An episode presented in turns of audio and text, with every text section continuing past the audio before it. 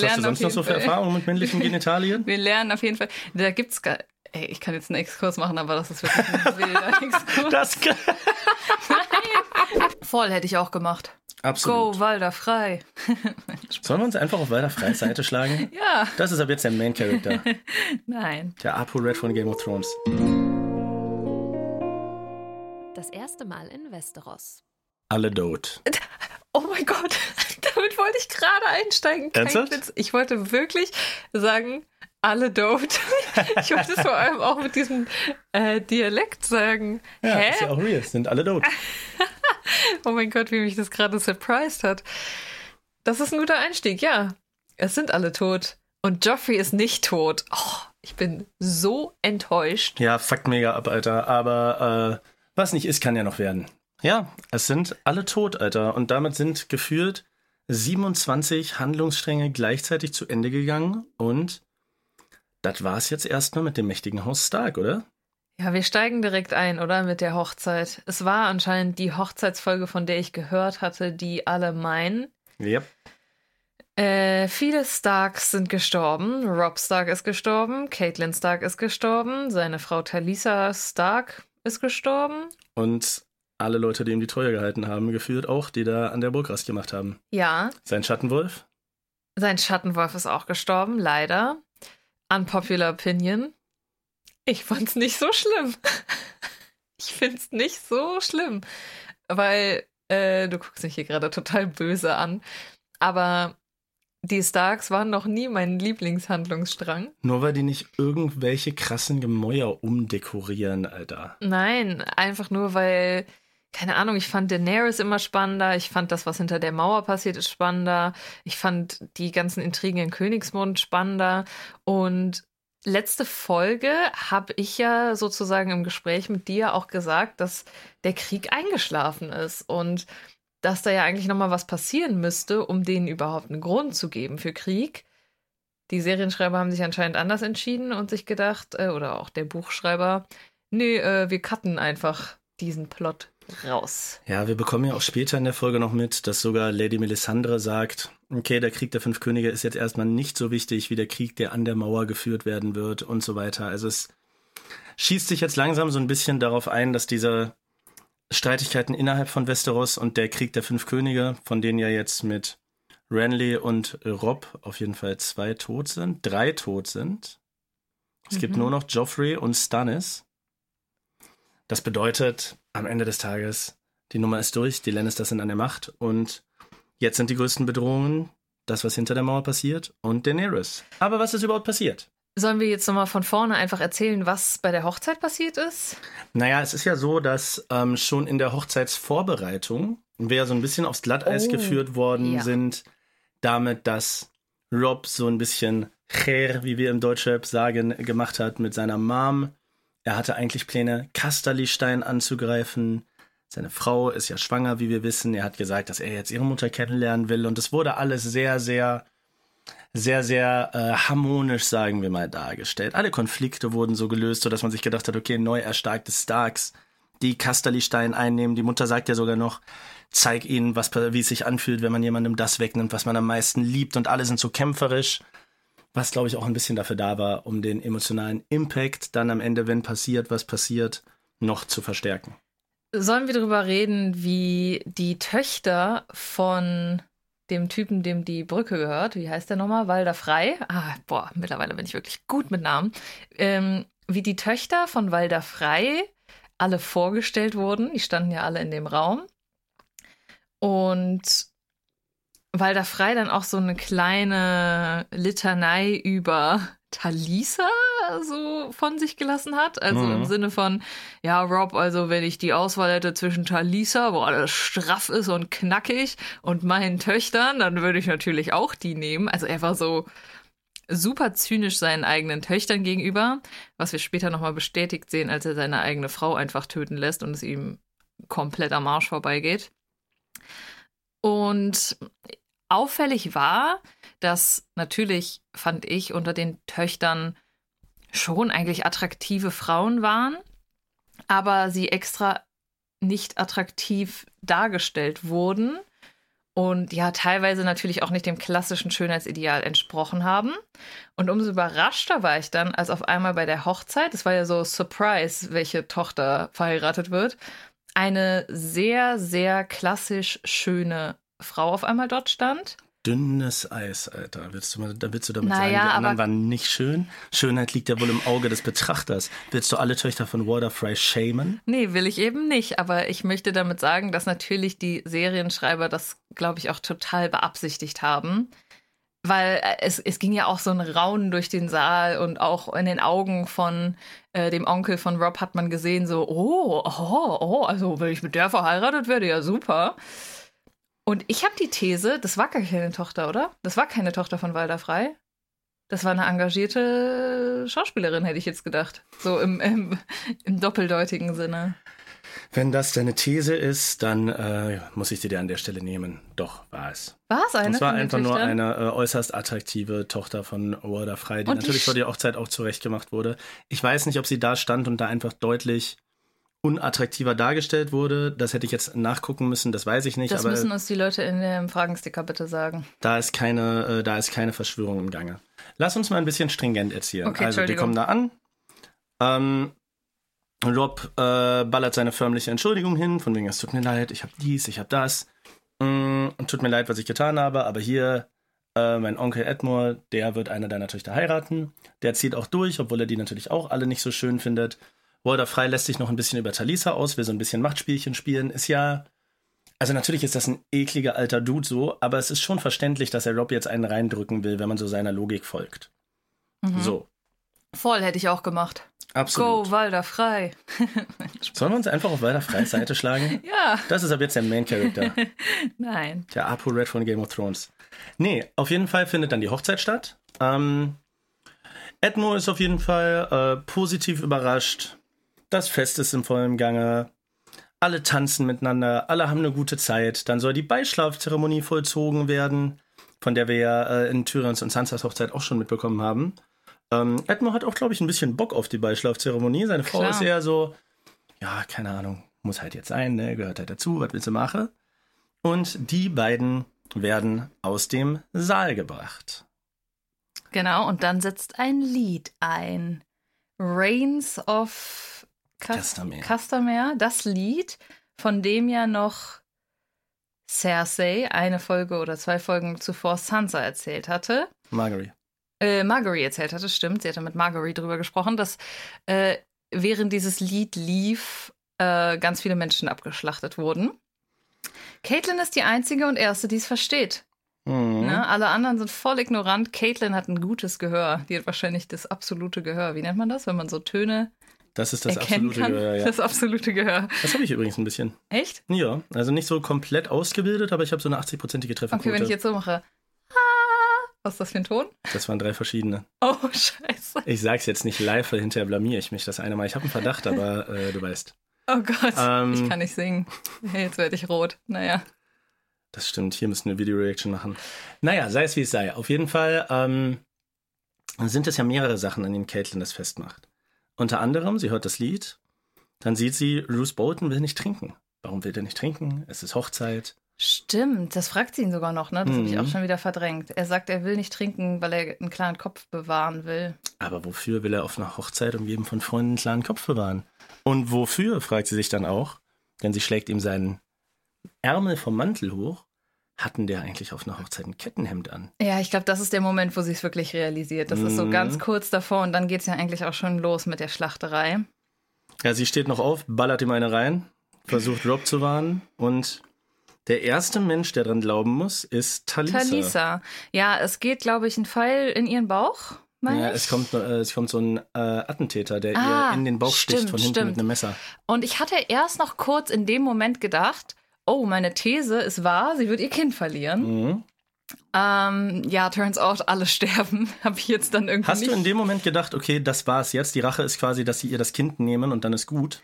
Das nicht, aber ich habe gedacht, dass zumindest einer oder zwei aus dieser ganzen Sache glimpflich rauskommen, weil die ja auch kämpfen können. Die sind ja nicht komplett Mhm. äh, blöd, so. Aber okay, sie standen wahrscheinlich alle unter Alkohol. Ähm, was natürlich eine krasse Droge ist. Äh, und wenn die anderen Leute nicht unter Alkohol standen, haben sie natürlich schon mal einen erheblichen Nachteil. Zusätzlich ähm, sind ja auch von den Starks nicht viele da. Wir sehen später auch die ganze Armee von Rob kampiert draußen mit den Zelten.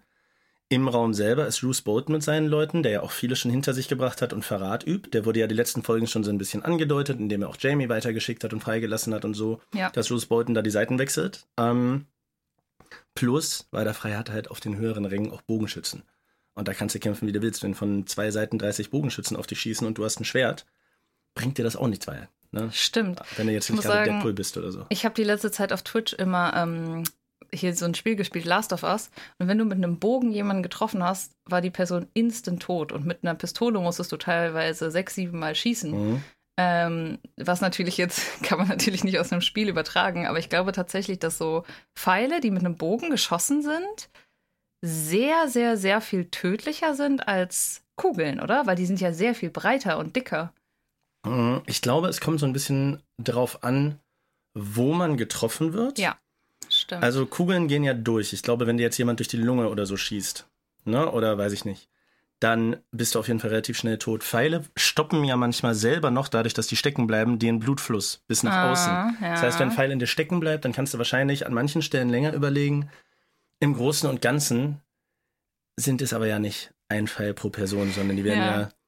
also die werden ja zu Mad Eagle gemacht.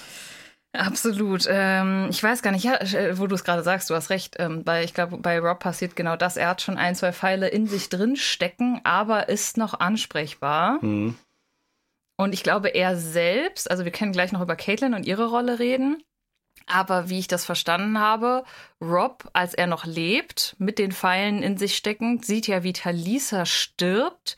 Und ich glaube, in dem Moment möchte er auch sterben. Ja, safe. Also erstmal, also erstmal Stiche in den Bauch, einer schwangeren Frau erstmal Stiche in den Bauch geben, ist schon ein Drecksmove. Wenn du die killen willst, kill die. Wenn du sowieso weißt, die sterben alle, schneid ihr doch gleich die Kehle durch. Aber die wollten hier richtig dieses Revenge-mäßige, okay, ich lasse euch jetzt erstmal zugucken, wie ich euch euer Kind wegnehme, obwohl ich euch am Ende sowieso töte. Also es war richtig sadistisch.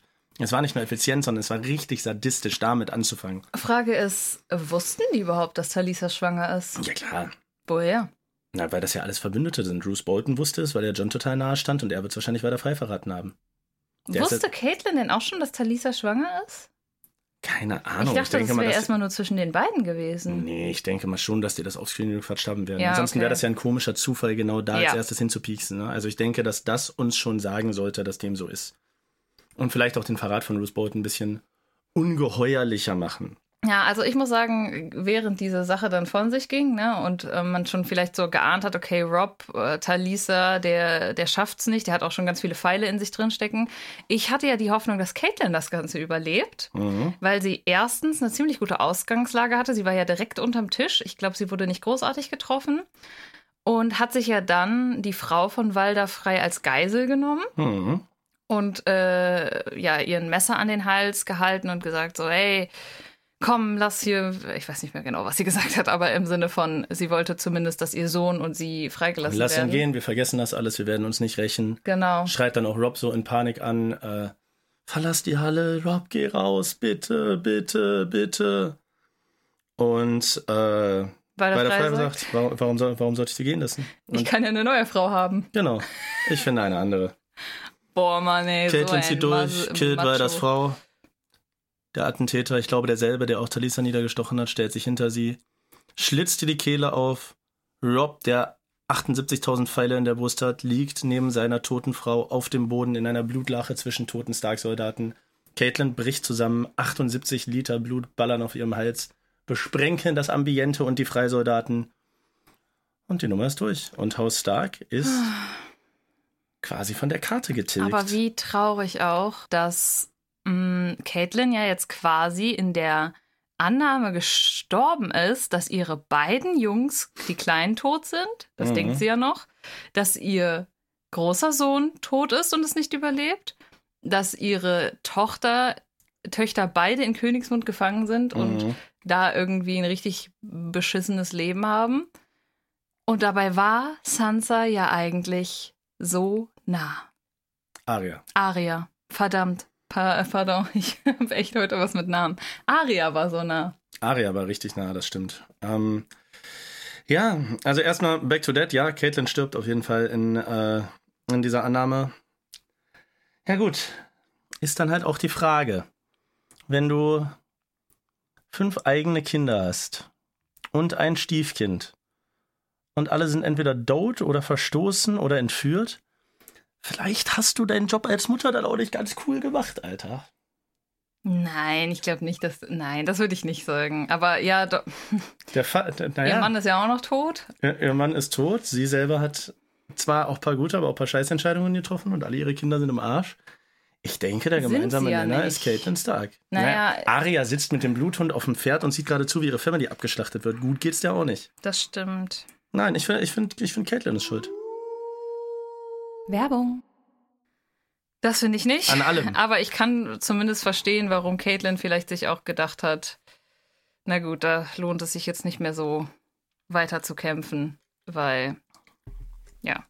Was ich spannend finde, ähm, ist, wie es jetzt weitergeht mit äh, Edmund Tully, der ja mit der Freitochter jetzt verheiratet ist und nicht unter den Opfern war, weil er gerade die Beischlafzeremonie vollzieht. Ja, das habe ich mich auch gefragt. Ich dachte mir gerade so, ist der off- offscreen gestorben? Aber das hätte man ja eigentlich auch noch mal cool darstellen können, wie der irgendwie von der Frau weggerissen wird. Hat der Mhm. überlebt? Also Bruce Bolton sagt am Ende, die Tullys sind jetzt Vasallen der Boltons.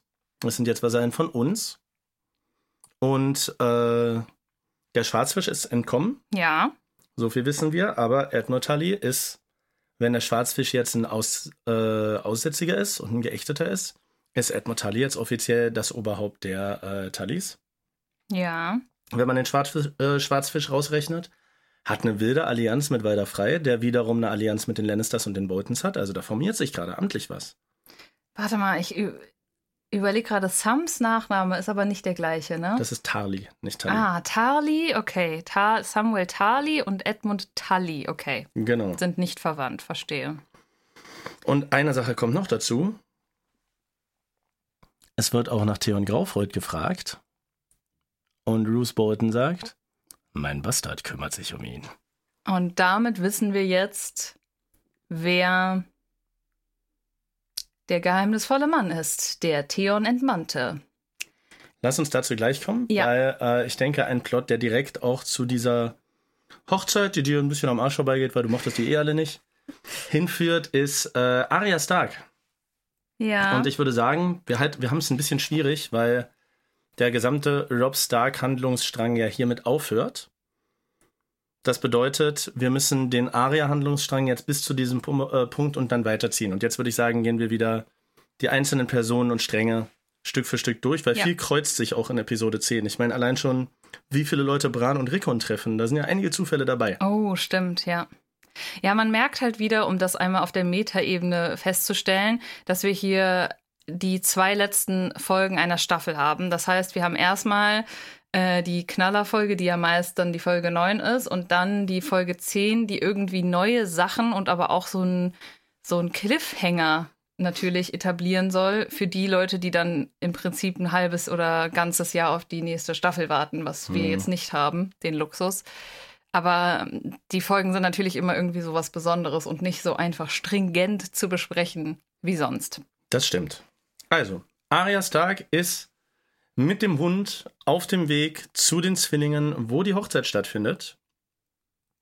Ähm, sie treffen unterwegs auf einen, äh, auf einen Händler, der auch dahin soll. Ich glaube, der bringt Fleisch oder sowas. Bringt er Äh? Schwein. Schwein. Äh, es wird auch, ne? na, weiß ich nicht mal, aber ich glaube, dass hier der Oder Hund. Pökelfleisch oder Na, so? der Hund wird auch in einer Szene gezeigt, wie er so einen Schweinefuß abkaut und so und dann Mhm. sagt, das ist das beste Stück vom Schwein. Ich glaube, es sollte einfach Schwein insgesamt für die Hochzeit sein. Ja, ja, genau, meine ich ja. Ja. Also einfach, einfach Fleisch, äh, was der zur Hochzeit bringt. Die beiden denken sich, hey, das ist doch eine super Tarnung. Aria ist meine Tochter, der Hund ist der Vater. Wir holen den Wagen, gehen dahin und geben uns als Fleischverkäufer aus. Aber sie sind zu spät. Naja, erstmal ähm, wird ja die Beziehung von den beiden noch ein bisschen gefestigt, indem sie den, du bist schnell heute, Entschuldigung. relax, Alter. Nein, das Problem ist, ich habe es nicht mehr alles so genau im Kopf, aber jetzt, wenn du mich dran erinnerst, klar, es gibt dann noch die Szene, wo der Hund den Schweinehändler töten will, Aria aber dazwischen springt und sagt, nee. Der Hund will ihn töten, Aria möchte das nicht. Und trotz alledem ist der Hund dann aber überrascht, als der äh, Händler wieder zu sich kommt und Arian einfach instant wieder bewusstlos schlägt. Also der Hund checkt langsam, okay, die hat vielleicht ein paar andere Wertevorstellungen als ich, aber die ist auch bereit, wenn es drauf ankommt, handgreiflich zu werden und Schwanz auf den Tisch zu packen und zu tun, was getan werden muss. Und das findet er, glaube ich, ganz cool. Schippen wir jetzt Aria und den Hund? Nein, oder? Die sind sozusagen Brienne und Jamie, nur auf der, auf der anderen Seite des Landes. Wie alt werden die sein? Nein, das war Aria ganz, 12 und ganz 50? wrong.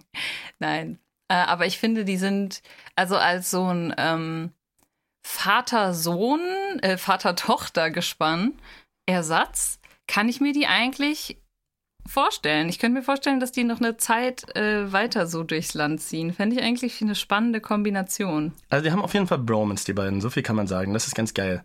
Sie kommen allerdings an und was sie sehen, ist, dass draußen ähm, die ganzen Stark-Soldaten abgeschlachtet werden und Den hohen äh, Schattenwolf. Also das ist ja, ach Mann, ich finde, ich weiß, vielleicht bin ich ein bisschen weird, aber ich glaube, Menschen können das nachvollziehen.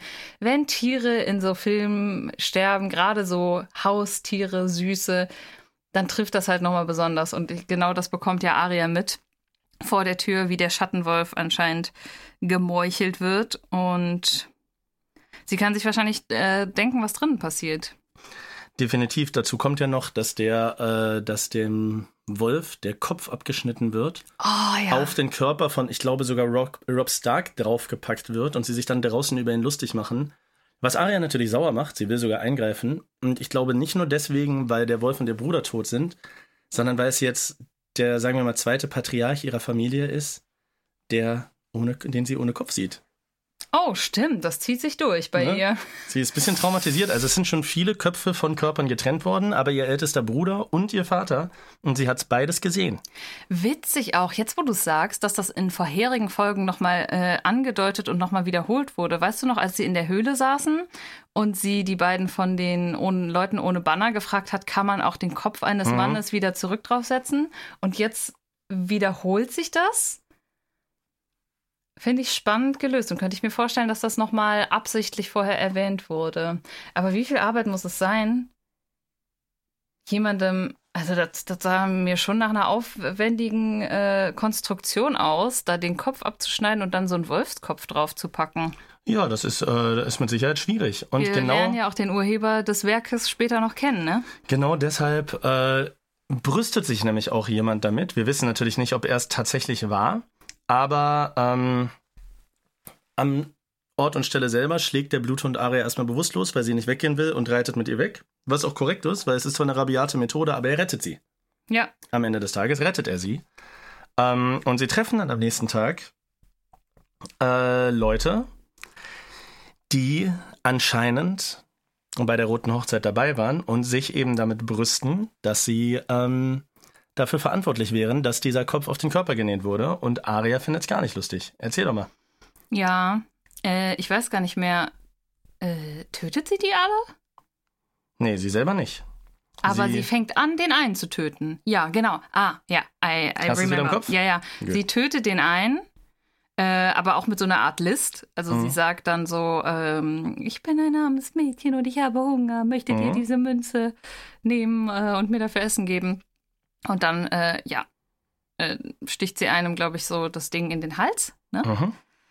Oh, was ich auch interessant finde, dass sie. Wir haben ja gerade von Kopf abtrennen geredet. Mhm. Und den Typen hat sie ja jetzt getötet, indem sie dem das in den Hals gesteckt hat, ne? Genau, daraufhin, lass uns kurz zu Ende bringen. Ja, aber ich finde es interessant, dass sie, als sie Tivin töten wollte, auch den Hals so fixiert hat. Sie ist sehr äh, halsfixiert, was das Töten betrifft. Naja, es ist halt die effizienteste Methode, denke ich mal, ne? Gerade wenn du noch relativ klein Ja. und wenig kräftig bist, so wie sie. Stimmt. Ne? Wenn sie jemanden schwer so in die Seite schlagen würde, wird sie wahrscheinlich keine zwei Zentimeter weit kommen. Aber der Hals ist halt ungeschützt und empfindlich und das weiß sie. Und ist ja relativ effizient.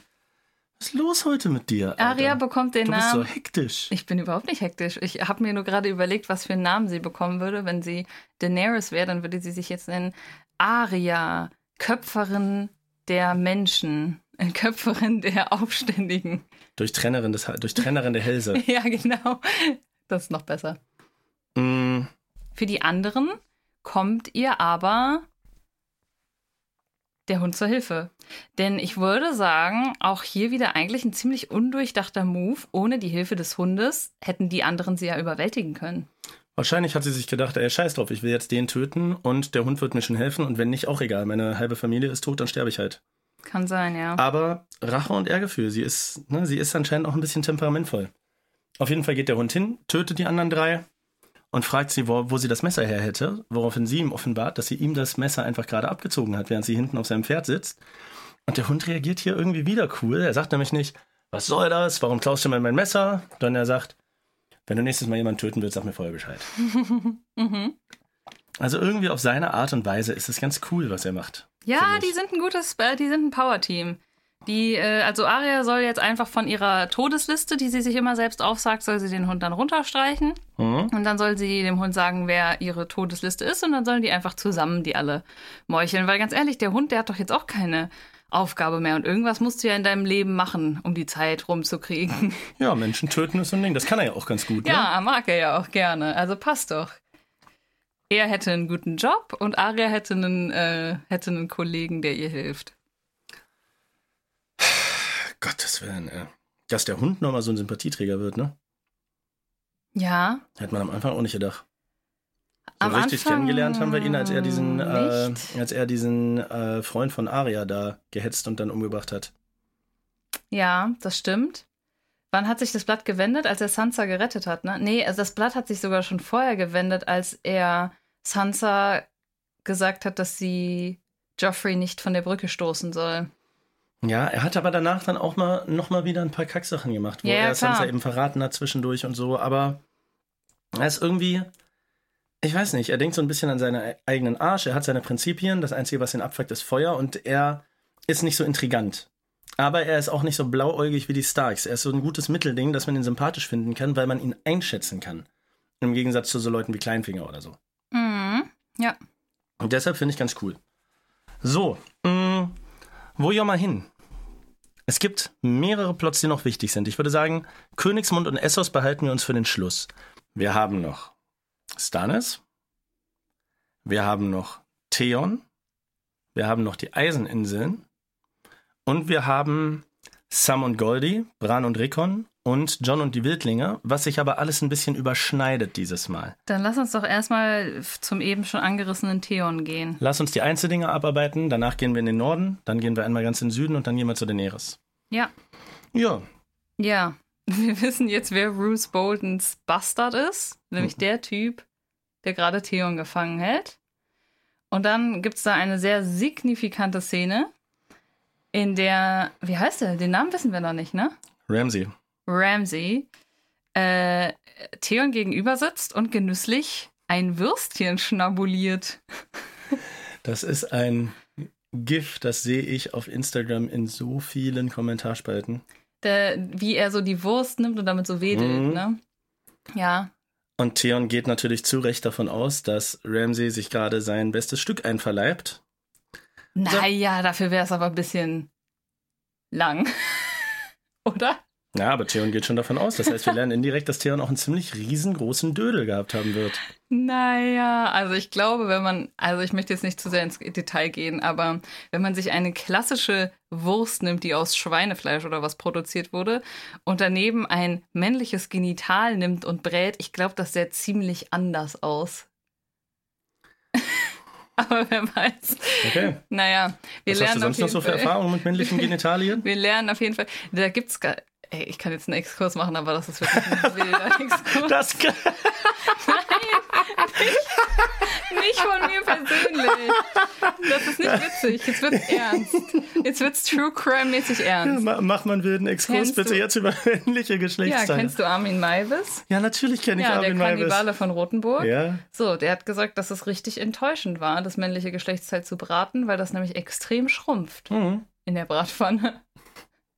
Da ist nichts mit normales Würstchen oder so. Nee, das ist wirklich, dadurch, dass da viel Wasser drin ist und so, wird das quasi ungenießbar. Man sieht es ja auch im Dschungelcamp da, wenn die irgendwelche Tiergenitalien essen, ich das ist immer nicht im ziemlich Dschungelcamp. Ich zäh. habe noch nie Dschungelcamp geguckt. Ja, ich gucke es aktuell auch nicht mehr, aber ich habe es früher geguckt, ich gebe es zu. Und wenn die da irgendwelche Tiergenitalien essen, ist das auch immer sehr zäh. Mhm. Und ich glaube, so genauso zäh wäre es beim Menschen. Okay, Ich so, möchte auf jeden Exkurs Fall, beendet. ich werde auf jeden Fall die Stelle, wo du sagst, also zum männlichen Geschlechtsteilen, da kann ich aber einen riesen Exkurs starten. Das werde ich so 100%ig an den Anfang dieser Folge packen. cool, cool, okay. Aber was passiert denn tatsächlich mit Theons Penis? Äh. You remember? Hat er das irgendwelchen Tieren zum Fressen gegeben? Nee, der wird auf die Eiseninseln geschickt. Ach ja, na klar. Oh mein Gott. Ja, mein, mein Gehirn ist wie gesagt heute ein bisschen vernebelt. Aber ja, klar. Äh, wir sehen es nicht, aber sein Vater und seine Schwester sehen es, Mhm. haben unterschiedliche Reaktionen. Seinem Vater scheint es zumindest erstmal oberflächlich recht egal zu sein. Ja, er denkt sich so, okay, es war ein Starkmündel, jetzt kann er sich nicht mehr reproduzieren, ist entmannt worden, scheiß auf ihn. Ja, und seine Schwester hingegen ähm, hat da doch irgendwie mehr Ehrgefühl und will ihn retten, ihm helfen und macht sich auch auf den Weg. Mhm. Mit 50 ihrer stärksten Leute ist sie auf dem Weg nach Westeros, um Theon zu retten. Ich finde es generell sehr spannend. Wir lernen jetzt einmal ne, Theons Vater hier nochmal kennen, im Sinne von, okay, der ist ein, ein strenger Mann und wenn sein Sohn, ja, hm, juckt ihn irgendwie nicht. Ich finde es spannend, dass er einer der drei Blutegel war, die Lady Melisandre ins Feuer geworfen hat. Ne? Sie wollten ja Joffrey Mhm. loswerden, sie wollten Rob loswerden und ihn. Weil ich ihn bis dato noch nie als so eine krasse Bedrohung wahrgenommen habe. Na, die Männer von den Eiseninseln sind halt, äh, sind halt zu Wasser sehr, sehr stark, ne? Ja, das stimmt. So, natürlich. und dadurch, dass der Krieg, den Stannis geführt hat, per Flotte verloren wurde, wären da ein paar mehr Schiffe oder ein bisschen Unterstützung in die Richtung vielleicht ganz cool gewesen. Mhm. Ja, okay. Mhm. Kann ich mir vorstellen. Bei Stannis geht aber auch einiges. Stannis hat ja äh, beschlossen, dass Ser Davos Seewert wieder äh, in seine Dienste treten darf. Und der bekommt Briefe, weil jetzt kann er ja lesen. Ja, er liest auch so richtig cute wie so ein Erstklässler. Mhm. Heute nackt. Ah, nee, das spricht man dann. Ah, dann erklärt das Mädchen ihm so, nee, dann spricht man das CH aus. Mhm. Heute Nacht. Und so. Einer der Briefe, Skill, ja. einer der Briefe, die dabei sind, ist ein Brief, den und das werden wir gleich nochmal, äh, werden wir gleich noch mal drauf eingehen. Wir können heute nicht zeitlich komplett chronologisch erzählen. Ein Brief, den er von der Nachtwache bekommen hat, der sich mit der Bedrohung jenseits der Mauer auseinandersetzt. Wiederhole doch mal, was da grob drin steht. Es wurde ein weißer Wanderer gesichtet und auch getötet. Und eine Armee von weißen Wanderern und Wiedergängern ist auf dem Weg Richtung Mauer. Warum kommt diese News erst jetzt? Ach ja, okay, weil die. Die ja, haben bisher ja nur einen Wiedergänger gesehen. Seit wir die Stimmt. weißen Wanderer gesehen haben, war keiner mehr an der Feste. Du hast recht, sie waren bis dato nicht mehr an der Feste. Hm. Ja, sie hatten, okay, sie hatten Wiedergänger gesehen an der Feste, muss man Mhm. vielleicht sagen. Und Wiedergänger sind ja ein Hinweis für weiße Wanderer. Aber die weißen Wanderer wurden ja das letzte Mal vor tausend Jahren gesehen. Das hätte sonst was sein können. Plus natürlich auch die Wildlingsarmee von Mankereida, die Richtung Mauer zieht. Wie groß die ist. Ja. Also es kommt relativ viel zusammen. Zerdavos Seewert rennt nach oben und sagt Bescheid. Genau, Lady Melisandre steht da gerade. Stannis auch. Und Was man vielleicht noch dazu Wir sagen so sollte, ein- das haben wir ja. vergessen. Ähm, Stannis geht davon aus, äh, Stannis, Davos geht davon aus, dass Lady Melisandre Gendry umbringen will. mhm. Und deshalb verhilft er äh, Gendry zur Flucht. Ach ja, oh Gott. Pardon, aber es ist wirklich so viel, so Mhm. viel durcheinander. Genau. Sir Davos verhilft Gendry zur Flucht. Warum? Einfach aus Nächstenliebe, oder? Nee, weil er, äh, weil er davon ausgeht, dass äh, Melisandre ihn töten wird. Ja, ja, genau, es könnte ihm ja scheißegal sein. Ja, aber er hat gerade seinen Sohn verloren. Ah, okay. Also wahrscheinlich, ne, ähnliches Alter. Stimmt, sie sind doch auch teilweise, sie begegnen sich ja auch, ne? Im, im Kerker, Kerker, okay. Und dann gibt es so ein kleines, ähm, so einen kleinen Machtverhältnis-Umdreher. Also er steht dann vor Lady Melisandre und Stannis und eigentlich ist dann sozusagen Fakt, okay, er hat hier unseren Gefangenen freigelassen. Das war's, also dafür muss er jetzt dran glauben. Stannis verurteilt ihn zum Tode, ja. Genau. Und dann dreht sich das Blatt und er überlebt eigentlich nur aufgrund von Lady Melisandre, die dann wiederum sagt, ach krass, es gibt diese Bedrohung hinter der Mauer. Ne? Sie bekommt ja dann Mhm. auch diesen Brief zu lesen und sagt dann, nee, Moment mal, Stannis, du kannst Sir Davos nicht töten. Er wird dir in diesem Kampf, ne, keine Ahnung, ob jetzt auf der Metaebene oder direkt von Nutzen sein und wir brauchen ihn dafür. Mhm. Was interessant ist, weil sich zu, wie soll ich beschreiben? Aber Lady Melisandre ist ja, wird ja äh, durch auch Sir Davos immer so böse dargestellt. Mhm. Und man hat auch so das Gefühl, okay, die hat ja wahrscheinlich jetzt gerade richtigen Hass auf Sir Davos. Aber wir sehen in dieser Szene, dass für sie dann am Ende doch der Herr des Lichts und was auch immer dahinter stehen mag, wichtiger ist als persönliche Rache. Mhm. Also sie ist dann so, egal wie sehr ich diesen Typen hasse oder wie sehr er mich hasst, völlig beiseite wird das gelegt und es wird gesagt, nein, wir brauchen den, weil äh, das ist wichtig für das große, den großen Plan. Ich glaube, Hass spielt, spielt bei ihr tendenziell gar keine Rolle. Wir haben jetzt schon viel gesehen, dass sie viele schlimme Sachen gemacht hat. Unschuldige verbrannt und geht auch über Leichen und so, aber sie scheint anscheinend wirklich unvoreingenommen an diese höhere Sache zu glauben, die sie selber glaubt zu wissen durch den Herrn des Lichts. ja. Und wenn sie sich denkt, okay, Sir Davos können wir opfern, hat sie kein Mitleid. Wenn sie aber sagt, okay, wir brauchen ihn, dann rettet sie ihn auch ohne Einschränkung. Ja, genau, genau. Aber sie scheint tatsächlich davon zu überzeugt zu sein, was sie davor hat. Und wir haben ja nun auch gemerkt, dass der Herr des Lichts wirklich einiges drauf hat. Das bedeutet, die könnte mehr Power haben, als man denkt. Wer ist dieser Herr des Lichts? Und wo ist der located? Oder gibt es den überhaupt? Ist das wirklich irgendwie so eine übernatürliche Gottheit? Und warum hat dann die Gottheit so viel Power? Das erschließt sich mir alles noch nicht ganz. Willst du wirklich gerade versuchen, eine Religion zu erklären? Werbung.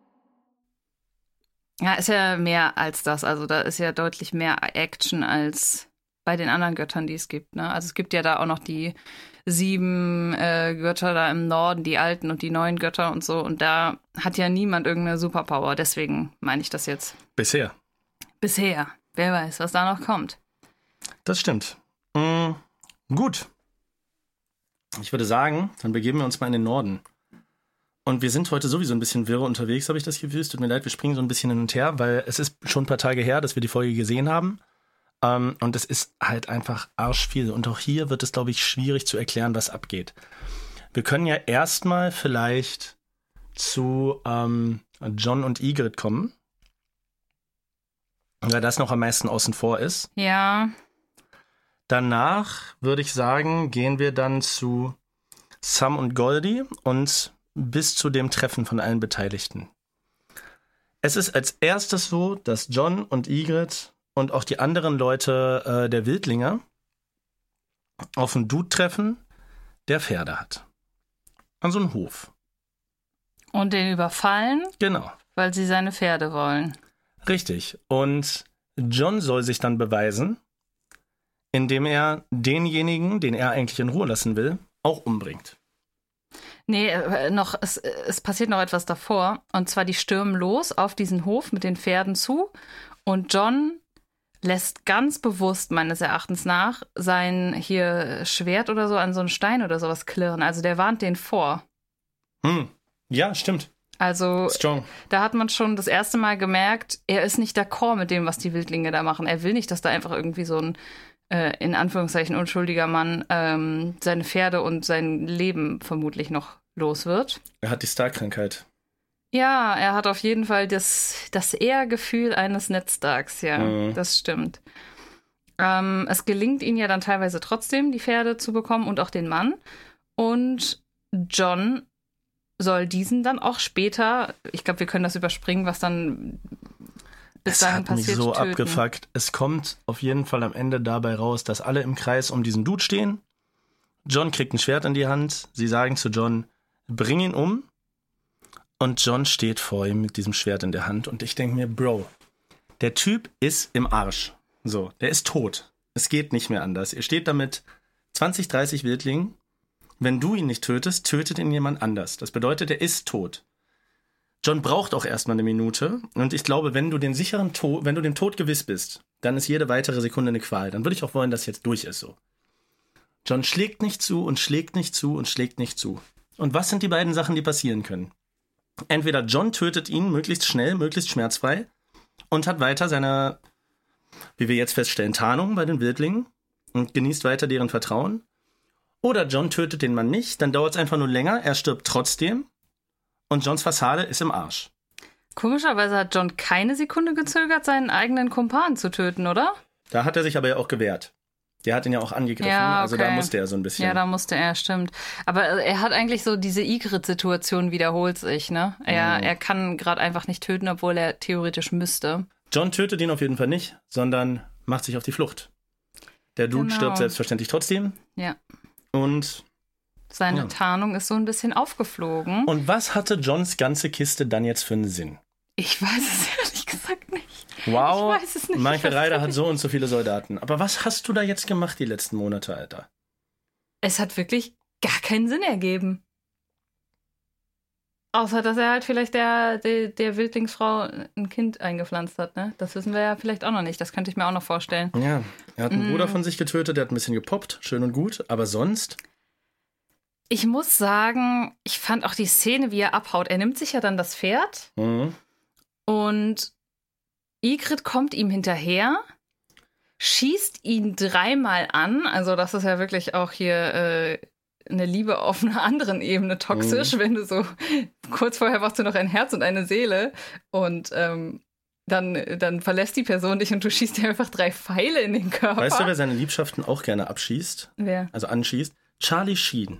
Igrit ist einfach auf einem Level von gesunder Beziehung mit Charlie Sheen, Digga. Warum hat Charlie Sheen mal eine äh, Ja, ja, Charlie Sheen hat auch, äh, hat auch regelmäßig in seinen Exzessen irgendwie auf seine äh, Beziehung Schande. oder Affären oder so geschossen. Aber die haben das alle überlebt? ja, ja. Okay. Wow. Ähm, ja, aber auch, wie gesagt, ne, jetzt mal, jetzt mal ganz äh, realistisch gedacht. Also, selbst wenn jemand, na okay, für sie ist es vielleicht noch ein bisschen mehr, weil es ist Verrat an äh, ihrer Sache und so, aber Er, er, Trotzdem gesteht ihr, äh, komisch. er gesteht ihr auch nochmal, dass seine Liebe quasi echt ist. Weiß ich aber auch nicht, ob ich ihm das abkaufen würde. ja, aber ich würde ihm trotzdem nicht drei Pfeile in den Körper jagen. Aber Und ich glaube, naja. glaub, John Schnee ist noch so grün hinter den Ohren. Der Jeder weiß Jack weder was anders. Liebe, noch was Ehre, noch was Strategie. Der weiß, du weißt gar nichts, John Schnee. Gar nichts weiß der. Nein, aber ich meine auch an Igrits Stelle. Auf jeden Fall entkommt John Schnee, schafft es, ähm, angeschossen bis zur, äh, bis zur Festung der Nachtwache und wird da von seinen, äh, wird da von seinen Brüdern aufgenommen und hoffentlich gepflegt. Er kommt so mit letzter Kraft an und wird auch diese drei Pfeile voraussichtlich überleben und ist wieder bei seinen Jungs und ist wieder eine Krähe. Cool. Ich find's cool, dass die am Ende wieder an der Nachtwache alle sind. Das ist irgendwie heimeliger als hinter der Mauer. Ja, das stimmt. Aber es gibt ja noch jemand anderen, der äh, unterwegs ist von der Nachtwache und das ist Sam. Der frisch einen weißen Wanderer getötet hat und jetzt mit Goldie auch auf dem Weg Richtung, äh, Richtung Feste der Nachtwache ist. Ja, und er kommt von unten. Mhm.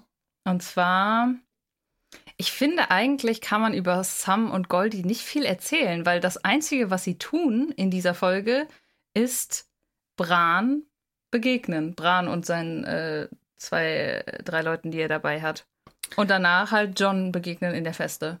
Das stimmt. Deswegen hätte ich jetzt eigentlich den Sprung direkt zum, gemacht zur Story von Bran und Rikon. Mhm. Okay. Ja. Äh, der Grund, warum John Schnee überhaupt gegen seine Freundin und die anderen Wildlinge ankam, obwohl er in der Minderheit war, war ja, dass zwei Schattenwölfe ihm indirekt geholfen haben. Nämlich einmal der Schattenwolf von Bran und einmal der von Rikon. Mhm. Wir wissen aus Johns Sicht nicht so wirklich, ob er das gecheckt hat, dass es die beiden Wölfe von seinen Brüdern sind. Ich denke vermutlich, na, obwohl Schattenwölfe wurden ja auch lange nicht gesehen südlich der Mauer, ne? Ja. Naja, auf jeden Fall bringt uns das zum Plot von Bran und Rikon, die sich nämlich tatsächlich in diesen beiden Folgen ist vieles so, so nah und doch so fern. Mhm. Also zweimal begegnet sich die Familie Stark gegenseitig, ist super nah aneinander dran, aber begegnet sich nicht richtig. Es ist auf jeden Fall, äh, lernt Bran eine neue Sache. Denn äh, die sitzen, glaube ich, sogar in derselben Mühle, die Genau. Ygritte vorher als Burg bezeichnet hat. Genau. Mm, Und Hodor kriegt Angst. Hodor ist wirklich generell bis jetzt, außer als äh, Person, der die ganze Zeit Menschen trägt und Gepäck schleppt, noch nicht so in Erscheinung getreten. Aber er hat Angst vom Gewitter und macht Stress und wird laut Mhm. und keiner kriegt ihn ruhig gestellt. Und dann wagt Bran sich in ihn rein. Also wir lernen in dem Moment, okay, Wargs, die können sich normalerweise in Tiere reinwagen, aber Mhm. nicht in Menschen. Und das ist ein krasser Skill anscheinend, den Bran da hat. Er Mhm. kriegt ihn nämlich ruhig gestellt. Genau, er wagt sich in Hodor rein. Hodor schafft es, die Klappe zu halten. Und äh, der Einzige, der es gehört hat, ist Orell. Aber die anderen nehmen es nicht ernst. Die sagen, der Wind pfeift und Ja. macht immer keinen Kopf, der Idiot, da ist niemand. Genau, und im nächsten Moment wagt er sich ja dann in, wagt und wagen, auch so ähnlich, äh, wagt er sich ja dann in seinen Schattenwolf und hilft seinem Halbbruder beim Kämpfen. Yes, so sieht's aus. Ähm, auch Orell versucht durch seine Wagfähigkeit, John noch auf den Sack zu gehen, indem Orell nämlich sich in einen Adler reinwagt, der Johns Gesicht angreift und zerkratzt. Oh, stimmt. Das bedeutet, viele, viele Menschen in Tierform nehmen an dieser Schlacht teil. Bis auf Orell weiß aber keiner davon. Sie bleiben unentdeckt, John schafft es zu fliehen. Und Bran und Rikon trennen sich. Bran und Rikon trennen sich, genau. Denn, ähm, Ja, Bran ist immer noch obsessed mit, wir müssen hinter die Mauer. Und ich habe jetzt langsam auch verstanden, die wollen nicht nur wegen John Schnee hinter die Mauer, weil Mhm. sonst wäre das ja jetzt in diesem Moment vorbei gewesen, weil sie ja gesehen haben, John Schnee ist nicht hinter der Mauer. dreieugiger Rabe. Genau, die wollen wegen dem dreiäugigen Raben und wegen dem größeren Wohl, ich glaube, sie wissen es selbst noch nicht so genau, auf jeden Fall wollen sie hinter die Mauer und das ist natürlich für Rikon, den kleinsten Bruder der Starks, zu gefährlich und deswegen geht er mit Osha Hm. seinen eigenen Weg. Die werden auch erstmal nicht gezeigt, zusammen mit natürlich seinem Schattenwolf. Und äh, Bran, der andere Junge, der auch wagen kann, und seine Schwester und Hodor machen sich Jojen. Julien heißt er? Jojen. Jojen, Jojen, okay, machen sich auf in Richtung Mauer und genau dort, als sie dann übernachten in so einem Häuschen, kommt von unten Samuel Tali und Goldie und das Baby und sie begegnen sich und reden miteinander, was für mich immer so crazy ist, wenn sich da auf einmal so zwei Stränge begegnen, so Handlungsstränge, die vorher nichts miteinander zu tun Mhm. hatten, dann stellen die sich so gegenseitig vor und man ist so, ja, ich kenne euch ja eigentlich beide schon, Mhm. aber cool, dass ihr euch jetzt auch mal kennenlernt. Über den Schattenwolf und äh, Brans ja, Behinderung ähm, kommt Sam dann auch relativ schnell drauf, äh, um wen es sich da handelt. Mhm. So dass sie dann noch Vertrauen gewinnen, weil er sagt, ey, dein. Bruder John ist ein Freund von mir und so, ihr müsst mit zur Mauer kommen, ich kann euch helfen. Aber Bran sagt, nein, wir müssen hinter die Mauer gehen. Lässt sich auch nicht überreden, Sam versteht es nicht, aber Sam schenkt ihnen Drachenglas. Genau. Sam schenkt ihnen Drachenglas, weil er ja anscheinend jetzt verstanden hat, ne, dass man damit ähm, Mhm. weiße Wanderer töten kann. Aber ich finde auch, Sam macht gerade eine richtige Heldenreise durch, in dem Sinne, dass er sich vom Noob zum Helden entwickelt. Also er ist dann auch so, ja, ich weiß nicht mehr den genauen Wortlaut, aber er sagt dann so, ja, mit dem Drachenglas, damit habe ich einen weißen Wanderer getötet. Und dann sind alle so, hä, wie, du hast ihn getötet, es haben ewig keine Leute weiße Wanderer gesehen. Und dann sagt er so flapsig so, ja, irgendwer musste ja der Erste sein. Und Ja, das ist halt so, das hätte er halt am Anfang dieser Serie, wo er gerade zur Mauer gekommen ist, niemals so gesagt. Und ich glaube, er hätte auch niemals so gehandelt. Äh, da haben wir ja noch viel drüber diskutiert, ob er nicht ein viel zu schwaches Glied für die äh, Kette an äh, Wächtern der Nachtwache ist. Aber das gibt es ja häufig. Also in sehr, sehr vielen gut geschriebenen Epen gibt es solche Figuren, die äh, am Anfang eher als schwächlich wirken und mit der Zeit aber über sich hinauswachsen, weil die Ja. dann eben andere Werte haben, die erstmal rausgekitzelt werden müssen. Ich denke da beispielsweise an Luna Lovegood oder ganz speziell Neville Longbottom. Oder auch an die drei anderen Hobbits aus dem Herrn der Ringe, die erstmal die kleinsten sind. Sowohl, also Frodo ist ja sowieso Ringträger, aber sowohl als, äh, Mary als auch Pippin als auch Sam haben auch alle drei ganz krasse Arcs. Und solche Ja. Figuren sind auch wichtig für ein vernünftiges Storytelling. Naja, ich finde, sowas ist generell einfach wichtig, weil das ja irgendwie auch das Leben darstellt, Mhm. äh, wenn man es optimal lebt, dass man eben an den seinen Herausforderungen wächst. Genau. Gut, ich würde sagen, damit kann man doch eigentlich, äh, also am Ende, ich glaube, das ist auch der Cliffhanger ne, zur nächsten Staffel, sehen wir dann, wie äh, Hodor und der Truppe hier um Bran und so hinter die Mauer geht, bepackt mit Drachenglas. Hm. Und das war's dann erstmal. Ja, kommen wir nach Königsmund. Brrr, aus dem kalten Norden in den warmen Süden. Ich muss sagen, mir gefällt's da immer deutlich besser als an allen anderen Handlungssträngen, alleine aufgrund des Ja. Ambientes. Naja. Woran erinnert es dich am ehesten? So auch von der Architektur her und so? Ich muss immer, ich muss immer, ich habe jetzt vor kurzem Allied gesehen. Kennst du den mit Brad Pitt? Ja. Ähm, da sind die ja zwischendurch in Casablanca, glaube ich. Und mich erinnert Königsmund immer so ein bisschen an das, was man aus Filmen so von Marokko kennt, von der Architektur, wie die Häuser sind, den ganzen Gärten und so. Ich finde, das hat so ein bisschen orientalischen Flavor schon fast. Das stimmt. Ich glaube aber, wenn ich mich recht entsinne, gedreht wurde viel auf Malta. Das kann durchaus sein, ja. Auf Malta und in Kroatien, glaube ich, wurde auch einiges gedreht. Und grundsätzlich Ja, gibt, mir das, aber- gibt mir das so den Vibe. Ja, ich verstehe, was du meinst. Mm, Und Sansa und äh, Tyrion sind frisch verheiratet und hören sich natürlich den ein oder anderen Spruch an, während die beiden, und ich glaube, die Szene ist auch so ein bisschen dafür da, um äh, zu implizieren, dass die sich doch ganz gut verstehen, während die beiden sich dann so aus Spaß Bestrafungen ausdenken, was man mit den Leuten machen könnte, die jetzt ihre frechen Sprüche drücken und so. Bis plötzlich eine Notfallsitzung des kleinen Rates einberufen wird. Ah, ja, denn da ist die frohe Kunde auch angekommen von Rob Starks Tod. Und ich muss sagen, Tyrion, mein Löwe, mein Bär, er weiß natürlich sofort, das wird Sansa brechen. Also diese Information ist ja jetzt eigentlich wirklich nur noch der Tropfen, der das Fass zum Überlaufen bringt. Der Sargnagel quasi. Ja, Na gut, aber Joffrey will, will es ja auch nicht dabei belassen, mh, ihr äh, das nur zu überbringen, sondern Joffrey will Rob Starks Kopf bei seiner eigenen Hochzeit Sansa servieren lassen. Woraufhin alle wieder so sagen, ja, er meint es nicht so, er meint das nur metaphorisch und Joffrey direkt wieder komplett am Zeiger und sagt, nein, ich meine das genau so. Ich will den Kopf auf ihren Teller legen. Jeffrey ist so schlimm. Bitte, der muss sterben. Ich habe langsam die Hoffnung aufgegeben. Ne? Ich bin ja die ganze Zeit so euphorisch, dass der irgendwann stirbt, aber jetzt langsam denke ich mir so, hä? Jetzt stirbt irgendwie die ganze Familie Stark, aber Joffrey ist noch da. Äh, hallo? Was würdest du machen, wenn Joffrey einfach alle acht Staffeln überleben würde und am Ende es so ausgehen würde, dass Joffrey einfach alles gewinnt und alleine König ist? Dann würde ich die, äh, am Verstand der gesamten Menschheit zweifeln, dass die diese Serie so hoch gehypt hätten. Ja, ich sag mal so, die achte Staffel hat jetzt nicht die positivsten Kritiken eingefahren, ne? Stimmt. Na, hoffen wir es mal nicht, aber auch, ähm, ja, ach, generell diese Kopf. Naja, äh, Tyrion ist auf jeden Fall entschieden dagegen, dass Mhm. der Kopf äh, bei der Hochzeit serviert werden soll. Er begründet das auch so ein bisschen damit, also es kommt dann, glaube ich, erst später im Gespräch mit äh, Tivin, dass er ja bald auch einen Enkel zeugen soll und dass Sansa vermutlich noch weniger gewillt ist, den Lannisters ein Kind zu schenken, wenn sie weiß, dass die jetzt auch noch ihren großen Bruder auf dem Gewissen haben und wenn sie dann vielleicht noch seinen Kopf beim äh, Hochzeitsfeiern äh, irgendwie serviert bekommt.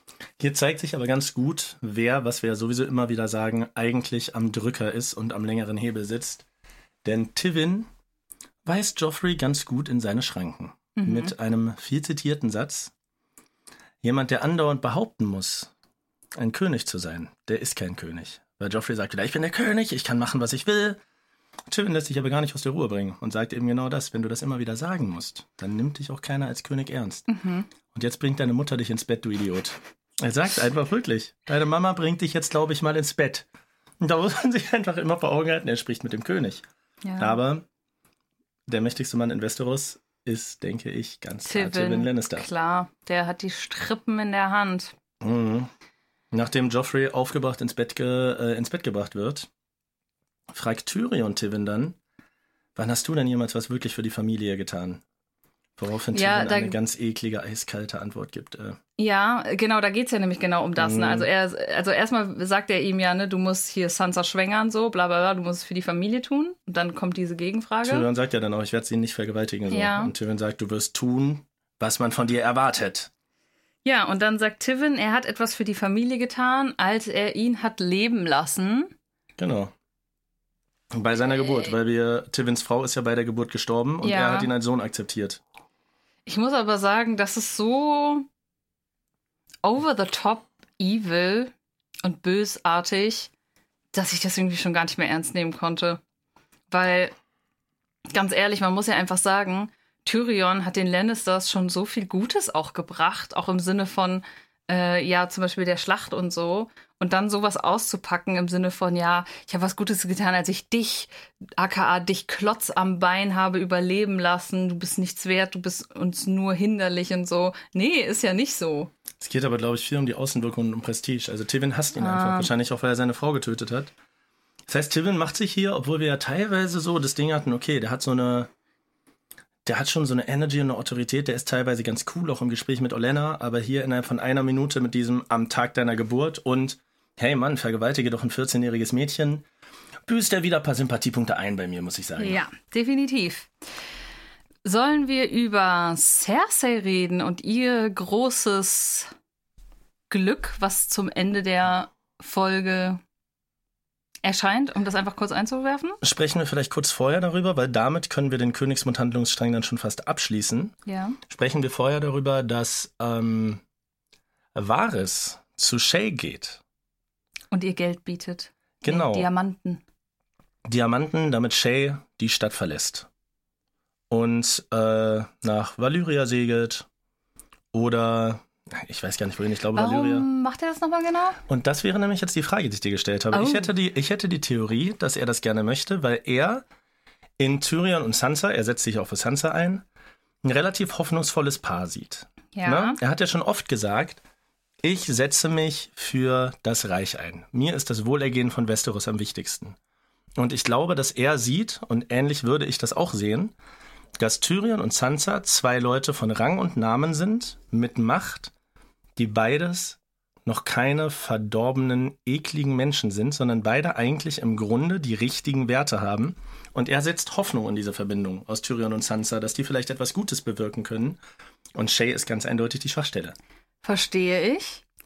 Ich weiß aber noch nicht genau, wo die Hoffnung herkommt, denn in der Thronfolge sind ja noch sehr viele andere vor äh, Tyrion und Sansa. Es ist ja nicht so, als ob man jetzt sagen könnte, ah ja, die beiden haben jetzt geheiratet und vielleicht kriegen die bald ein Kind und das ist unsere Hoffnung. Äh, nee, die sind ja eigentlich nur sozusagen ganz entfernte von Wan Verwandte von Joffreys Thronanspruch. Also nach Joffrey kommt ja erst sein Bruder und seine Schwester. Dann geht das Ganze ja wieder zurück nach oben in die Rangfolge. Das bedeutet. Ah, ah, ah, ah, ah. Nee? Jamie ist in der Kingsguard. Das bedeutet, Jamie kann sowieso niemals einen Thronanspruch haben und auch kein Lord werden. Aber Tivin. Tivin ist alt und Cersei ist eine Frau. Und Joffrey ist nur König, aber de facto der mächtigste Mann ist Tivin. Das bedeutet, ich könnte mir vorstellen, dass die Hoffnung darin liegt, Jamie kann als, äh, als okay, keine auf. Macht übernehmen. Ja. Cersei ist eine Frau, das heißt, sie kann nie so viel Macht haben wie ein Mann. Und Tyrion ist der dritte direkte Nachfahre von Tivin. Joffrey wird sich in wahres Augen wahrscheinlich sowieso nicht lange halten, weil er es nicht gut genug drauf hat. Und selbst wenn Tyrion jetzt nicht König wird, ist eine Verbindung aus einer Frau, die immer noch der Schlüssel zum Norden sein könnte, und jemandem mit dem Nachnamen Lannister, die beide vernünftige Werte haben. Selbst wenn sie nicht König, sondern nur Lords von irgendwas wären, ist es, glaube ich, schön, zwei ranghohe Menschen in einer Ehe zu haben, die gute Menschen sind. Da hast du aber eine Sache nicht bedacht, und zwar, dass für Tivin Lannister äh, sein Sohn Tyrion ja noch unter der in Anführungsstrichen Frau steht. Weil mhm. für ihn ist ja Tyrion gefühlt noch weniger Mann als seine Tochter. Also er ist ja diesbezüglich sehr, vielleicht sogar ableistisch, wenn man das so äh, benennen Safe. möchte. Aber Tyrion hat halt auch den Schlüssel zum Norden jetzt als Frau. Okay. Also du darfst die Macht von den beiden nicht unterschätzen. Es gibt ja nicht nur König und Fußvolk, es gibt ja, ja noch Abstufungen. Jetzt kommt aber meine Theorie, warum er Shay wegschicken will. Weil Varys ist ein Targaryen. und er bereitet schon seit langem vor, weil er, ich bin ja der festen Überzeugung, Varys hat seine Ohren überall und Varys weiß safe, dass Daenerys gerade eine Armee von 8000 Unbefleckten hat. So, wenn der das nicht weiß, der weiß den Tee Und 2000 Zweitgeborenen. Genau. Er kennt den Tee des Landes so. Und er denkt sich jetzt vielleicht, ah, Shay, die ist ja auch eine Targaryen. Ich will, dass die erstmal weg ist, damit die in Sicherheit ist. Und sobald Daenerys dann hier ankommt, dann können wir Shay zurückholen. Und dann übernehmen wir als Targaryens den Thron. Das ist meine These.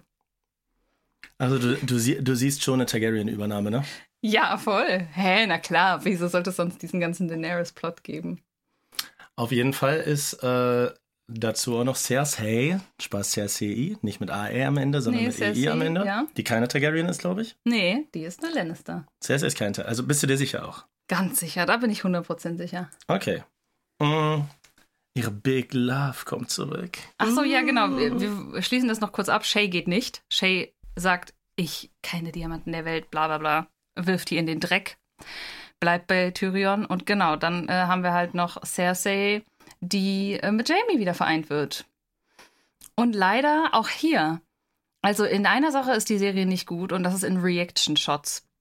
Also auch hier habe ich so erwartet, ähm, also Cersei sitzt auf dem Bett, dreht sich um, sieht, wie Jamie in der Tür steht mit seinem verbundenen äh, Arm stumpf und sie gucken sich an und dann kommt nicht Yay oder Wäh oder Hö, sondern Oder was ist mit deiner Hand passiert? oder, oder was ist mit deiner Hand passiert? Nein, es kommt einfach Cut.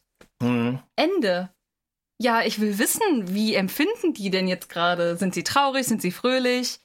Das ist tatsächlich eine Sache auch. Ähm, ich werde nicht näher darauf eingehen, aber es gibt, die Leute, äh, die zuhören und schon gesehen haben, werden wissen, was ich meine. Es gibt noch eine Stelle, da treibt die Serie das wirklich komplett ad absurdum. An Dass man Stelle, an einer Stelle nicht die Reaction von jemandem sieht, die man wartest sehen gefühlt will. zwei Staffeln drauf, dass etwas Bestimmtes passiert, dann passiert es und es ist Schnitt. Was? Hm. Also ich muss sagen, das hat mich ja da schon wütend gemacht. Aber ich hatte das ja das letzte Mal wütend gemacht, als äh, Tyrion Sansa verkünden sollte, dass er sie heiratet. Was Mhm. dann auch einfach offscreen passiert ist. Naja. Ja, Hm. also Lena, ich weiß nicht, alle sagen immer, sie heißt Lena Headey, aber für mich macht das keinen Sinn, weil es wird H-E-A-D geschrieben und das heißt ja Head. Egal, Lena Headey oder Headey und äh, Nikolai Costa-Waldau sind beides Top-Schauspieler, Hollywood-Schauspieler, Die hätten das hinbekommen. die das mit Sicherheit, also es sind wahrscheinlich sogar, äh, also ich glaube, von den Namen her, außer Ned Stark, der aber schon tot ist, wahrscheinlich vorher die etabliertesten Schauspieler der Serie sogar gewesen. Die hätten das definitiv geil spielen können. Und es hätte auch so viel über deren Beziehung auch preisgegeben. So, wie, wie nimmt Sansa das wahr, dass ihm sein, äh, Sansa sag ich schon wieder, wie nimmt Cersei es wahr, dass ihm seine Hand fehlt? Kümmert sie sich drum? Ist sie so, was ist los? Oder ist Vielleicht sie, ist, ist, es aber halt egal? auch das Erste, was die gemacht haben. Ne? Du weißt schon. Ach so, musste offscreen passieren, Kann weil ja sie auch sein. übereinander hergefallen sind. Ja, Richtig, vielleicht da, darf man nur eine gewisse, äh, ein gewisses Maß an Inzest im amerikanischen Fernsehen zeigen. Und Cersei hat gedacht, Jamie, und hat dann den Move von der Prostituierten gemacht, nämlich direkt Rock hoch, Beine breit und ab die Post. Wer weiß das schon? Naja, ich war auf jeden Fall irgendwie enttäuscht von dieser Reunion. Also wenn ich meine Big Love zwei Jahre nicht gesehen hätte und sie hätte sogar sterben können, auf einmal steht sie in der Tür, dann würde ich wahrscheinlich auch denken, okay, sprechen können wir dann auch in einer Stunde. So, komm Was? erst mal her. Naja. Okay, dann können wir jetzt übergehen zu Daenerys, oder? Haben wir noch irgendwas vergessen? Nein, die Weichen sind auf jeden Fall gestellt für äh, einige neue Entwicklungen. Der Norden ist jetzt de facto bei den Botens. Der Süden ist fest in Joffreys Hand. Walder frei hat eine Allianz mit beiden Seiten geschmiedet. Die, Tully, geschmiedet. die Tullys sind Vasallen der Lannisters. Der Schwarzfisch ist auf der Flucht. Peter Baelish ist auf dem Weg nach Hohenair und ist auch Königsmund treu. Der einzige Rebell ist Stannis, der aber keine Armee mehr hat und sich wichtigerem im Norden zuwendet. Das heißt, die Machtverhältnisse in Westeros sind mehr oder weniger durch den Tod von Robb Stark erstmal unerschütterlich geklärt. Bis Daenerys McGirl vorbeikommt, was ich ja hoffe irgendwann in den nächsten Folgen und Staffeln. Naja, Daenerys steht vor Junkai. genau. Und eigentlich ist das auch recht easy zusammengefasst, denn der Plan wird durchgezogen. Die Mhm. drei Männer, aka der graue Wurm als Anführer der Unbefleckten, der Typ mit dem durchdringenden Blick und den markanten Wangenknochen, wo ich mir denke, da ist bestimmt auch die eine oder andere Operation passiert. Dario Naharis. Dario Naharis. der, den wir übrigens das letzte Mal gesehen haben, verkörpert von diesem Schauspieler, denn der wurde ab Staffel 4 umbesetzt. Nur, dass du nicht durcheinander kommst. Was? Yep. Aber der war doch extra so markant gesichtig. Ich weiß nicht, warum das war, ob es da Das Parteischwierigkeiten gab. in der nächsten Folge werde ich jemand anderes sehen. Ja. Oh, das finde ich immer schade, wenn sowas passiert. Naja, okay. Ähm, der auf jeden Fall und äh, Sir Mormont, Ja, Moment, genau. Jormont Mormont dringen in die Stadt ein. Eine Sache wäre vielleicht vorher noch zu sagen, denn Daenerys bittet, und da, da wird so ein bisschen, finde ich, wieder Positionen gefestigt. Daenerys bittet den äh, Grauen Wurm, beziehungsweise Grauer Wurm ist ja ein Eigenname, um seine Einschätzung gegenüber Dario Naharis, ob man ihm vertrauen könne. Ja. Was mir einerseits zeigt, okay, Daenerys hat jetzt wirklich ihren General nicht nur als Kommandant dieser Truppen, sondern auch als neuen persönlichen Vertrauten neben Jorah Mormont. Sie vertraut ihm, sie ist cool mit ihm, sie zweifelt nicht an seiner Loyalität und sie legt sogar Wert auf sein Wort. Und wir kennen Daenerys, dass jemand diese Stellung bei ihr erreicht, das ist nicht so leicht. Das Ja. heißt, Grauer Wurm scheint wirklich jetzt nicht nur der Kommandant der Unbefleckten zu sein, sondern ihr persönlicher General und ein enger Vertrauter von ihr. Und er sagt, man kann Dario Naharis vertrauen. Genau, das heißt, auch das könnte ja vielleicht so eine Art Beginn einer Bromance werden. Ja, ich glaube tatsächlich, der könnte noch wichtiger werden. Und Ähm. auch, das, auch das graue Wurm so nach dieser ganzen Scheiße ein bisschen soziale Kontakte und Vertrauen kriegt. Ich mag den. Und ich finde es Ja. cool, dass der jetzt so als freier Heerführer auch ein bisschen das Leben genießen kann und mal so Unterhaltung führen und nicht nur die ganze Zeit geknechtet werden. Das ist schon cool. Also Daenerys macht einen guten Job. Dazu kann ich auch noch was sagen, denn die drei dringen ja, wie gesagt, in die Stadt ein und wie Grauer Wurm kämpft, ist einfach nur episch, weil er ist wie so ein Roboter kämpft. Er. Also das wurde natürlich auch ganz bewusst so dargestellt, weil man eben zeigen wollte, glaube ich, die Unbefleckten, das sind halt Maschinen. Aber er kämpft halt wirklich wie eine Maschine. So am ehesten kommt vielleicht noch dran so ein Jedi-Ritter, der mit seinem, mit seinem Lichtschwert irgendwie kämpft. Aber es ist alles sehr gezielt und mechanisch und abgehackt und trotzdem halt sehr stark und äh, äh, äh, ja, über, über, wie nennt man's? So, dass Ah, er übermächtig. akrobatisch. Ja, akrobatisch, aber auch übermächtig vielleicht. Keine Ahnung. Interessant wären vielleicht hier noch zwei Sachen zu erwähnen. Einmal, dass Herr Barristan gerne mitkommen will. Ja, er darf nicht kämpfen. Nö, er ist jetzt Kingsguard von äh, Daenerys und Mhm. nachdem er ja mit Jora vorher schon so einen kleinen Schwanzvergleich hatte, ist es jetzt Jora, der ihm sagt, du musst genau das tun, was die Königin von dir verlangt. Und nein, du darfst nicht mitkommen. Es gehen Jora, Grauer Wurm und Dario Naharis und sie werden ja doch von mehr als drei, vier Leuten der Stadtwache überrascht. Aber anscheinend haben die Jungs es ziemlich drauf. Denn auch diese 20, 30 Leute, die um sie rumstehen, scheinen für sie kein Problem darzustellen. Der Plan Ja. gelingt. Und Sie dann öffnen die kommt, Tore. Ja. Die, sie öffnen am Morgen sozusagen die Tore, die Sklaven sind frei und dann kommt eine Szene. Ich sag ganz ehrlich, ich war hin und Als her. erstes? Ja. Ja, du bist so auf Ja, du Vollgas bist, du heute. bist viel zu detailliert. Was willst du denn jetzt noch sagen dazwischen? naja, ich möchte jetzt noch sagen, dazwischen, du hattest ja schon ein bisschen Dario und äh, Khaleesi geschippt. Ja. Und als die drei wiederkommen, blutverschmiert, sind es erstmal nur Grauer Wurm und Jorah Mormont. Und sie fragt, wo ist Dario? Und Dario hat natürlich einen Auftritt mit äh, eleganter Verspätung und legt ihr die Flagge von Junkheit zu Füßen und guckt sie an. Und das war für mich so der nächste Step, okay. Die beiden werden poppen. Meinst nicht? Hatten wir uns nicht auf Hihihaha geeinigt in diesem Podcast? Also wurden wir übrigens schon viel für kritisiert. Ja. Wir sollen wie erwachsene Menschen sagen, Geschlechtsverkehr werden die haben. Also glaubst du, werden die? Nee, keine Ahnung. Ich muss sagen, ich habe da bis jetzt noch nicht so Fokus drauf gelegt, weil es halt so eine äh, kriegstaktische. Ähm, Letzte Mal warst, Sache warst du doch richtig sicher, dass die, äh, dass bei ja, den beiden doch. was. Ja, das, das wird schon noch. Aber jetzt hast du mir gerade eröffnet, dass das nächste Folge ein neuer Schauspieler ist und den muss ich jetzt äh, erstmal abchecken, bevor, ich, bevor ich da genaueres zu sagen kann, Ja, ob der stimmt gut natürlich. genug ist für Daenerys. Daenerys, Ähm, your girl, ne? Zwischendurch genau. hast du ein bisschen gezweifelt, aber jetzt ist wieder your girl. Ja, nee, ich bin voll Daenerys-Fan, aber, und da will ich jetzt zu kommen, zu der Szene, wo die Sklaven aus der Stadt befreit sind und dann zu ihr raustreten vor die Tore von Junkai. Ich hatte Gänsehaut, aber es war mir nicht ganz klar, ob diese Gänsehaut wegen Ergriffenheit oder wegen Cringe da war.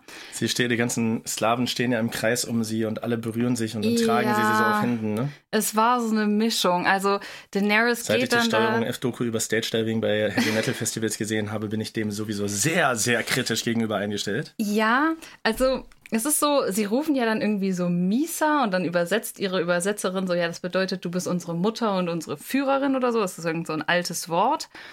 Und sie geht dann in die Gruppe herein. rein. Ich glaube, erstmal wollen ihre Wachen sie auch davon abhalten. Aber sie ist so, nein, ich bin eine Frau des Volkes, geht dann da durch die Menschen durch.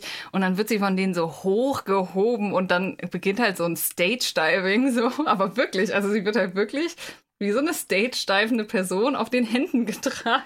Es wäre lustig, mal auszuprobieren, da Heavy Metal Mucke drüber zu legen und dann immer zwischen, weiß ich nicht, Limp Bizkit auf der Rock am Ring Bühne zu schneiden, weißt du, und dann in die Crowd, aber dann ist es Daenerys, die gerade am Stage diven ist. Das könnte man bestimmt richtig geil zusammenschneiden.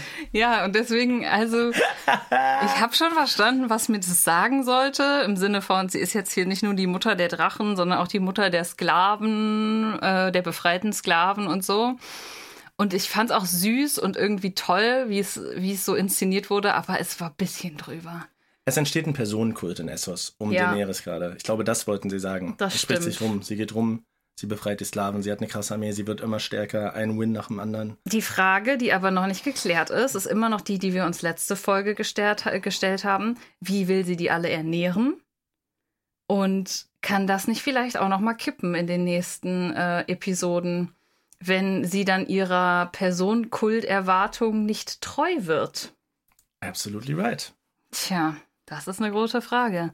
Da wir jetzt hier gerade an einem Staffelende sind, sollen wir noch mal ein paar Prognosen machen? Du fragst mich ein paar Sachen aus. Es ist ja sowieso, finde ich, gerade eine ganz gute Frage, weil ich meine, Daenerys wird immer stärker in Essos, hat da jetzt auch angefangen, Sklaven zu befreien. Das ist gerade so ihre Mission und ist ja weit weg davon, jetzt irgendwie so viel, äh, so viel Power zu haben, dass sie jetzt sofort nach Westeros in der nächsten Folge segeln könnte. Naja, mit 8000 Unbefleckten und 2000 bezahlten Söldnern. Und 200 und 200.000 Sklaven, was soll sie mit denen machen? Ja, das stimmt, das ist blöd. Also die, ne, ich, ich sag nicht, dass das in drei Staffeln oder so erst möglich wäre. Ich sag nur, ich fände es ein bisschen komisch, sie jetzt da so als Befreierin der Sklaven und Retterin von allem und so, außerdem sind ihre Drachen noch nicht, auf, äh, noch nicht aufgewachsen. Das bedeutet, sie ist zwar eine Bedrohung, aber sie klopft jetzt nicht in fünf Minuten an. Ja. In Westeros haben wir hergestellte Machtverhältnisse. Ja. De facto herrschen die Lannisters und ihre Vasallen in Westeros. Ja. Die, äh, so, der einzige richtig sich anbahnende Krieg ist die Wildlinge, die kommen und eventuell die weißen Wanderer. Womit soll es jetzt weitergehen? Meine These ist für Daenerys, dass sich das Blatt nochmal wenden wird. Mhm. Das habe ich ja eben schon mal durchklingen lassen, aber wenn ich so F Filme und Heldenreisen und so betrachte, dann läuft es nie so rund. Und für sie läuft es geradezu rund. Das heißt, da muss für mich ein Rückschlag kommen. Mhm. Ich weiß noch nicht inwiefern. Wir hatten ja ur ursprünglich mal darüber geredet, dass die Serie gern damit spielt, den Leuten das zu nehmen, was für sie am wichtigsten ist. Und das könnte dann bei Daenerys A die Loyalität der Leute sein oder B ein oder zwei oder drei Drachen. Mal gucken. Ähm, das wäre aber bitter, wenn die Drachen weg wären. Ja, also alle drei glaube ich jetzt nicht, aber viel, wer weiß, vielleicht ein, zwei, keine Ahnung. Mhm. Ähm, König Joffrey muss sterben, nach wie vor, damit sich da also was Also wir brauchen einen Plot-Anheizer, da ja, sind wir uns einig, oder? Also ich könnte mir vorstellen, dass in der nächsten Staffel irgendwann mal Tyrion auf dem Thron sitzt. Das hatte ich ja schon mal ganz am Anfang gesagt, dass ich den da irgendwie sehe, dass ich das Bild auch äh, einfach cineastisch interessant fände, diesen äh, kleinen Mann auf diesem großen Thron zu sehen. Aber keine Ahnung, vielleicht auch nicht. Mm, wahrscheinlich wird der Vater von Theon, also der Graufreud-Typ, mhm. nochmal interessanter und größer. Mhm. Das hat sich jetzt irgendwie für mich durch diese Blutegel-Sache angedeutet, dass da vielleicht, dass der eine neue Gefahr darstellen könnte. Und ich bin halt absolut dafür, dass irgendwie diese Bedrohung aus dem Norden sich irgendwie mehr in den Süden begibt, beziehungsweise vielleicht auch mal der Winter kommt. Also, dass der Norden, der ja aktuell noch recht grün ist von der Landschaft, vielleicht auch verschneit und dementsprechend die weißen Wanderer es schaffen, weiter runter ins Land zu kommen, damit sozusagen nicht nur die Leute an der Nachtwache denken, oh Mist, sondern dass man halt irgendwie jetzt im ganzen Land mal was davon spürt. Hm. Was glaubst du, wer ist der Nächste, der stirbt? Joffrey, hoffentlich. Das glaubst du wirklich? Nee, leider nicht. Was glaube ich denn, wer der nächste sonst sein könnte, der stirbt? Ähm ja, wie gesagt, irgendjemand, der Daenerys nahesteht, wäre nicht schlecht. Oder Lady Melisandre könnte auch gehen. Aber irgendwie hätte, hätte das dann wenig Antrieb. Aber es wäre auch irgendwie ein cooler Plot-Twist. Gib mir einen Guess, ich will einen Namen haben. Lady Melisandre. Lady Melisandre ist die nächste, die stirbt? Ja. Okay. Wer sitzt am Ende der Staffel auf dem eisernen Thron? Warte, eine Sache noch, wo ich gerade Lady Melisandre höre. wir hatten auch viel über die Theorie geredet, Drachenstein, vielleicht verflucht. Äh, früher saßen da die Targaryens. Vielleicht greift Daenerys als erstes Drachenstein an. Das fände ich irgendwie interessant, weil vielleicht hat das für sie irgendwie so eine Bedeutung und ist so eine andere Homebase, weil wenn, also ich stelle mir halt vor, du hast vielleicht deine Armee ist nicht groß genug und du kannst nicht direkt in Königsmund einreiten, aber es ist vielleicht gut, erstmal eine Base auf dem westeroschen Festland zu haben. Und naja. quasi da, wo deine Vorfahren früher waren. Und mit, genau. Stannis, mit Stannis könnte sie es vermutlich gerade aufnehmen. Genau, genau, genau. Ja. Okay, was glaube ich, wer am Ende der vierten Staffel auf dem Thron sitzt? Ja. Ja, entweder immer noch Joffrey, dann wäre ich enttäuscht, weil in zehn Folgen Wer weiß, vielleicht muss er endlich dran glauben. Tyrion habe ich ja gerade gesagt. Mhm. Oder ich überlege gerade, könnte Ja, Stannis kann natürlich auch sein. Aber Stannis fokussiert sich ja gerade eher auf den Norden. Mhm. Macht für mich irgendwie daher wenig Sinn. Und also du sagst viele Lannisters sind Tyrion oder was? Oder Joffrey? Mm, ja, Tyrion, sage ich jetzt einfach mal. Okay. Und dann abschließend zu dieser, es tut mir sehr, sehr leid, etwas wirren Folge heute. Mm -mm. Wie gesagt, es war alles ein bisschen. Es war nicht wirr. Ich hatte das Gefühl, es war alles so ein bisschen kreuz und quer. Die Handlungsstränge haben sich so gegenseitig gekreuzt und dann war es schwer, das nachzuerzählen. Ähm, als erstes checkt Instagram, es kommt eine Videoreaction von. Genau, stimmt. Auf dieser, von dieser Folge. Ich werde das jetzt zusammenschneiden, so dass man es verwenden darf. Alicia ja. war recht teilnahmslos, weil ich es muss, ist ja alles am Arsch vorbeigegangen. Ich muss wirklich sagen, ich bin halt nicht so ein amerikanischer Reaction-YouTuber, der dann so, oh my God, you don't say what? macht, sondern ich war halt so, ah, okay, Rob ist jetzt tot. Cool, Joffrey lebt noch und Rob stirbt. Hm, das habe ich nicht erwartet. Ich habe es naja. wirklich versucht. Ich habe die ganze Zeit versucht, irgendwelche Reaktionen rauszukitzeln. Wir haben uns extra getroffen, damit wir die Folge jetzt auch mal Persona mm, a Persona zusammen gucken können. Ja, die übertäuscht, wirklich die Enttäuschung so, darüber. und was sagst du darüber? Ja, ist ja gut. Nein, aber die Enttäuschung darüber, dass Joffrey nicht gestorben ist und jetzt die Starks dran glauben mussten, die hat irgendwie so ein bisschen mein, mein Entsetzen über, über, übertüncht. Naja. Bist gut. du denn jetzt mittlerweile vollends drin? Äh, voll, ja. Ich wollte noch sagen, ihr findet in der Folgenbeschreibung dann, wo wir die Reaction hochladen. Ja. Ich bin mittlerweile voll drin. Ich freue mich jetzt auch auf die Staffel 4. Aktuell gebe ich der Serie allerdings immer noch eine 9 von 10 und keine 10 von 10. Da braucht es noch ein bisschen mehr Drachen-Action und ein bisschen mehr Joffrey stirbt-Action. Darüber reden wir dann in fünf Wochen nochmal. Okay, warum? Naja, weil wir dann das nächste Staffelfinale besprechen. Ah, okay. Na gut, gut. Ich bin gespannt. Ja, wir haben insgesamt, glaube ich, noch. Oh Gott, ich weiß gar nicht. Aber wir haben ja gesagt, wir machen in der sechsten alles einzeln. Ähm, ja, insgesamt müssen es noch ziemlich genau 25 Wochen, sprich auf jeden Fall über ungefähr ein halbes Jahr sind wir noch beschäftigt. Ja, dementsprechend lasst uns gerne ein, ein Follow da und bewertet den Podcast positiv. Schreibt uns all eure Gedanken in den Fragesticker. Und wir hören uns beim nächsten Mal, wenn es wieder heißt. Das erste Mal in Westeros.